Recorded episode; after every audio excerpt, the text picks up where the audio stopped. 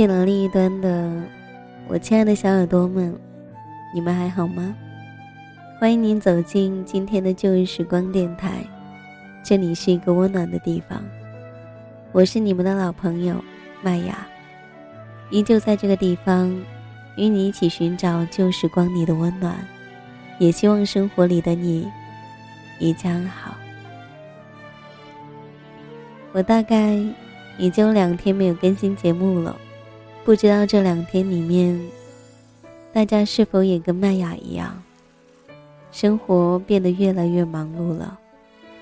好在，在生活的期间还有很多的期待。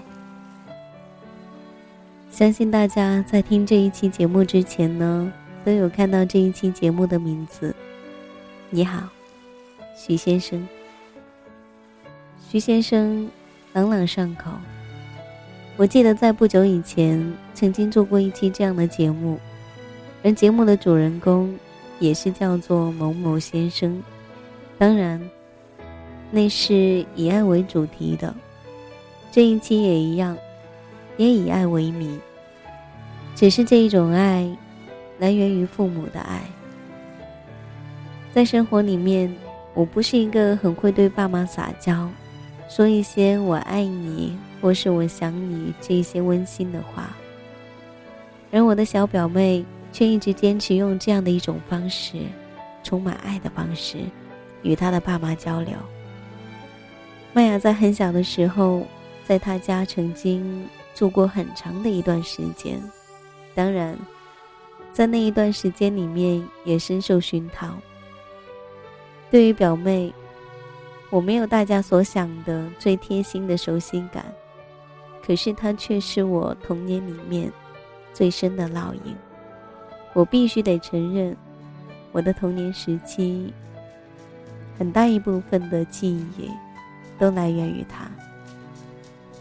如果有人问起我有关我的童年，我总会说，我的童年是跟我表妹一起度过的。那时候，我们一起做过很多很多的坏事。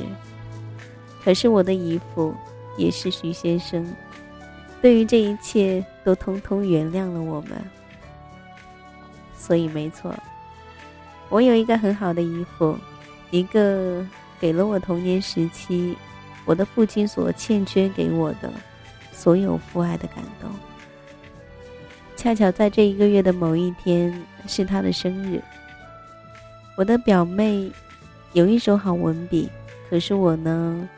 空有一把你们认为还不错听的好嗓子，所以在今天，仅以这一篇表妹的作品，送给童年时期一直爱着我们、一直宠溺我们、一直在我们不停犯的过错当中，不断在原谅我们的徐先生，同时也祝他生日快乐。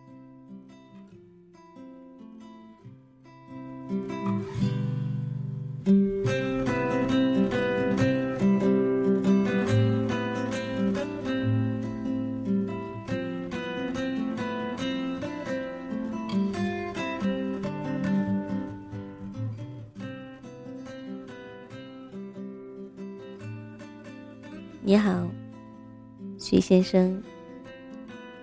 我家徐先生今天生日了，一大清早我就发了长长的肉麻短信过去轰炸他，却意外的发现徐先生很是淡定的没有理我。当然，这不是他的风格，我很清楚。早在这一个月开始的时候，徐先生便有意或无意。间接或明了的无数次的提醒我，这一个月他要生日了。曾经我记得一天打了十几个电话，害得那时候我都有把他拉黑的想法了。直到后来拒绝接听他的所有来电，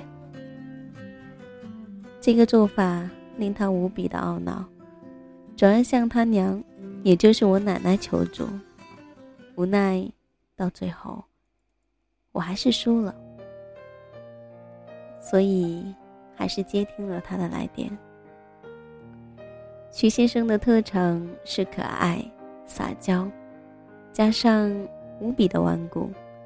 曾经看过他和我家月儿小姐的结婚照，哇哦，完全可以秒杀现在的韩国欧巴。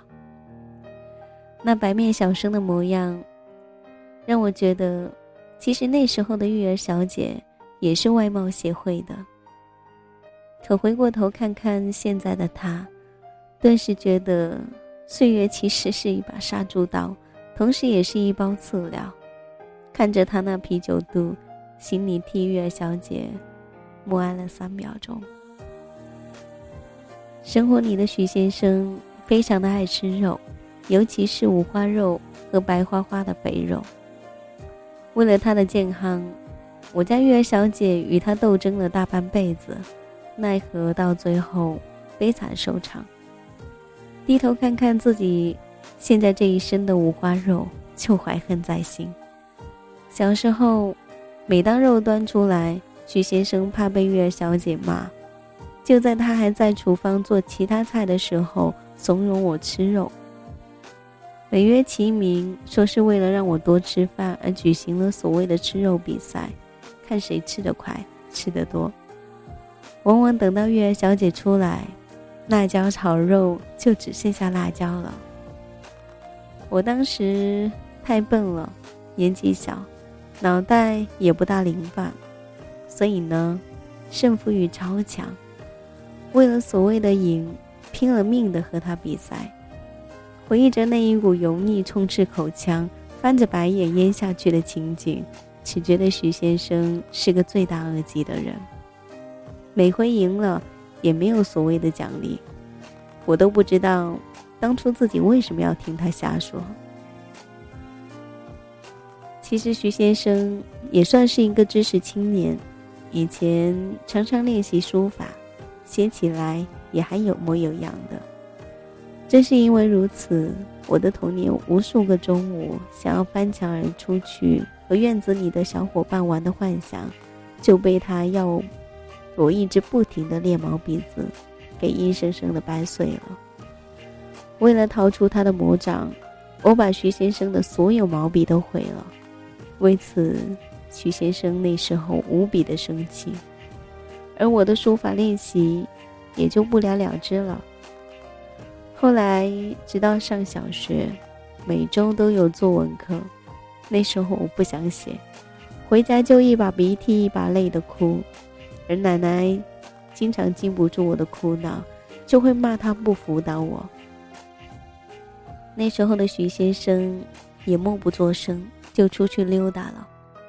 第二天，桌子上都会放着一篇写好的文章，也因此。我小学的作文，除了考试的，几乎都是徐先生写的。当初我还埋怨他，为什么字不写工整一些，要写的这么糙，害得我每一次都要重新抄一遍。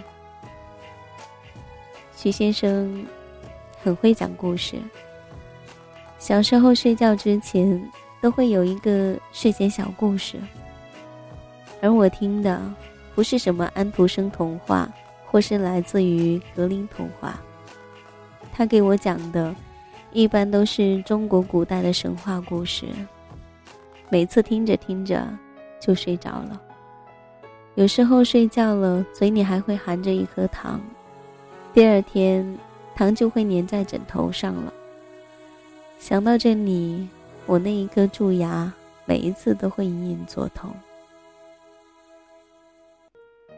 我们家的徐先生很肉麻，每一次都会问我想不想他，爱不爱他，什么时候过去看他和他的月儿小姐。而我每一次给的答案都是否定的，为此徐先生很是懊恼，觉得女儿长大了就不再是贴心的小棉袄了。其实想想看，也是对的。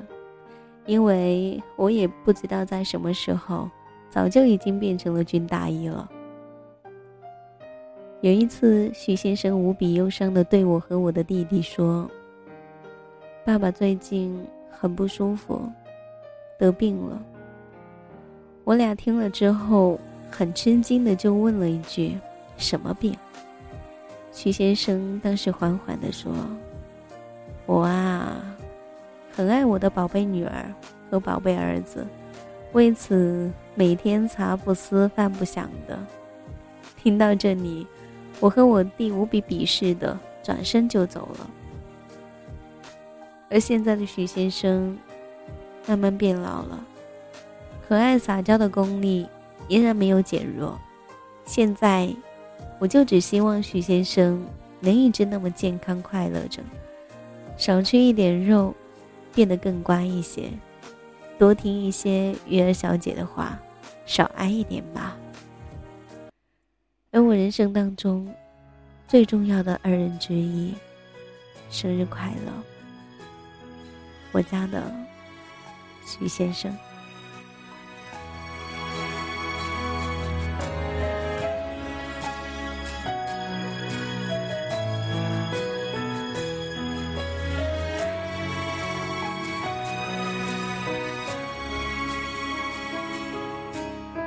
总是向你索取，却不曾说谢谢你。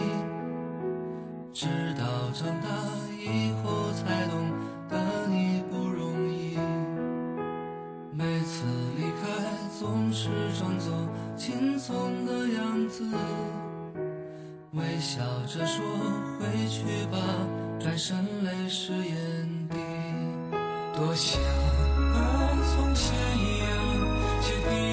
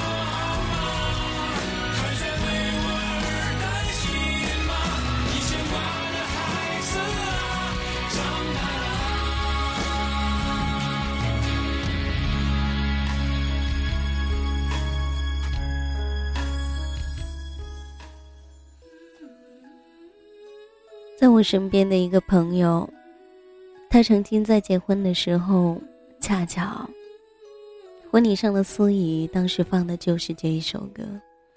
他说他记得，当他把手放在父亲的手里时，一步一步的走向她的老公，他忽然间觉得一切好悲伤，因为时光却把我们带到了这么大，同时。也发现，渐渐的，离他们越来越远。而你们是否也发现，有时候身边的朋友生日，都比自己的父母生日还要记得牢？是否发现，我们已经许久不对自己的父母说一声生日快乐了？一定要。所以，我亲爱的小耳朵们，转过头去看看吧，你身后的那一对父母，要的不是你的那一句生日快乐。也不是生日蛋糕，而是希望有空的时候多对他们说说话，说说话就好。这里是旧日时光，我是麦雅，感谢你们的倾听。喜欢我节目的朋友可以关注来自于新浪微博或腾讯微博 DJ 麦雅，告诉我你的心情，还有你的那些开心与不快乐。或者你也可以加入到我的听友互动群幺三八九五八零九七。那么本期节目在这里要结束了，我们下一期再见，拜。